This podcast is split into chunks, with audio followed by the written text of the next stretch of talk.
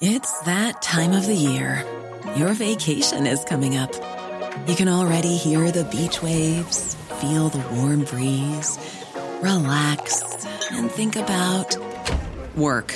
You really, really want it all to work out while you're away. Monday.com gives you and the team that peace of mind.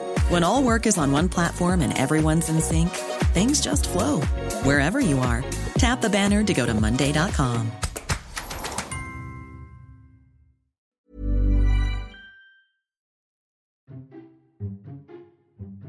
Esto es Memorias de Pez, un podcast en el que hablamos de historia y geopolítica de forma clara, sencilla, objetiva y sobre todo muy divertida. Y aquí tienes una nueva historia. A medida que avanza el conflicto, parece inevitable que este se vaya a alargar más de lo esperado. La pregunta es, ¿cuánto puede aguantar Rusia el coste de esta guerra? Llegaba el fin de semana y con él la esperanza de que por fin se pudiese evacuar a los civiles mediante corredores humanitarios en aquellas zonas donde la guerra está más caliente que nunca. Para efectuar estas evacuaciones se llevarían a cabo pequeños saltos al fuego de pocas horas de duración que permitiesen la salida de los civiles de estas zonas conflictivas. Sin embargo, estos saltos al fuego no se han respetado y ambos bandos se acusan mutuamente de ello.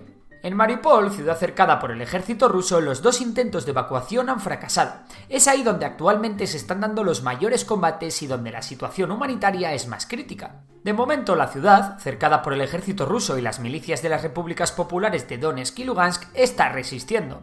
Las fuerzas rusas están avanzando muy poco a poco en el resto de Ucrania. Posiblemente esto se deba a que están afianzando las posiciones conseguidas, ya que están rehabituallando a sus fuerzas, ya que las pérdidas rusas están siendo considerables. Aún así, los rusos cada vez asfixian más a Kiev, la cual están poco a poco rodeando.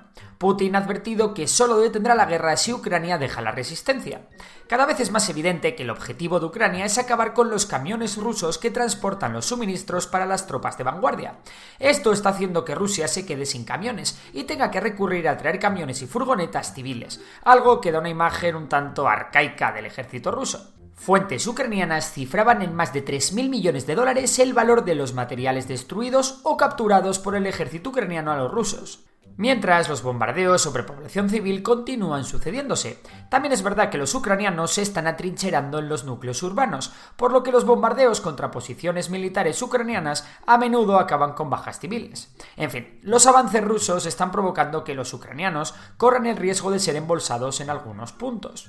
Por otro lado, según medios ucranianos, ya hay 20.000 voluntarios extranjeros dispuestos a combatir en la Legión extranjera ucraniana, mientras que las fuerzas de defensa civiles ya cuentan con al menos 100.000 integrantes. La situación humanitaria continúa siendo caótica en las fronteras de Ucrania. Actualmente Moldavia es la que más refugiados ha acogido en función de su población, llegando a los casi 4.000 refugiados por 100.000 habitantes.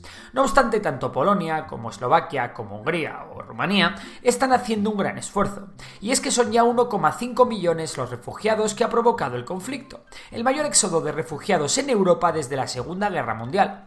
Habrá que ver cómo se organiza la Unión Europea para que estos países no soporten todo este peso solos. Mientras, la guerra ya se empieza a notar en los bolsillos de los consumidores. Los precios de la luz están rompiendo todos los récords en países como la propia España. Lo mismo ocurre con la gasolina, cuyo precio también está en niveles récord. Pedro Sánchez ya ha advertido de que vienen tiempos duros y también ha alertado acerca del impacto de la guerra en los precios.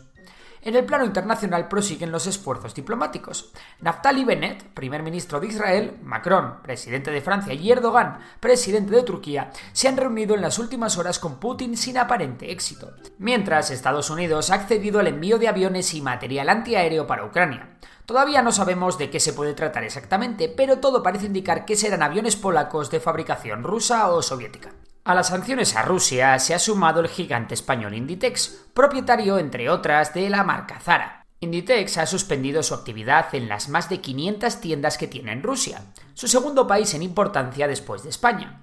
Otras empresas gigantes como Visa o Mastercard también han anunciado la suspensión de sus operaciones en el país. En la propia Rusia, las protestas contra la guerra cada vez están siendo más numerosas, pero los detenidos por la policía rusa superan ya los 10.000. Y es que solo este domingo se ha detenido al menos 3.500 personas. Aún así, apenas se han visto incidentes, por lo que de momento Putin debería preocuparse más de las posibles puñaladas de sus oligarcas que de una revolución al estilo Euromaidán.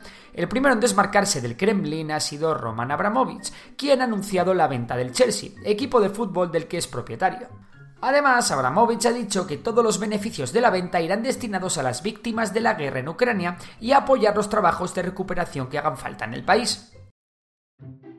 Si te ha gustado el episodio de hoy, recuerda que puedes seguirnos en Spotify. Y si nos quieres echar una mano, puntúa el podcast con 5 estrellas. Por lo demás, un abrazo y hasta la próxima.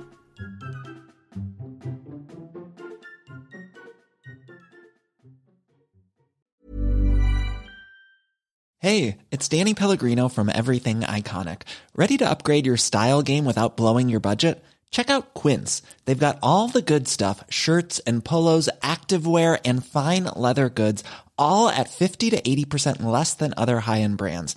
And the best part? They're all about safe, ethical, and responsible manufacturing.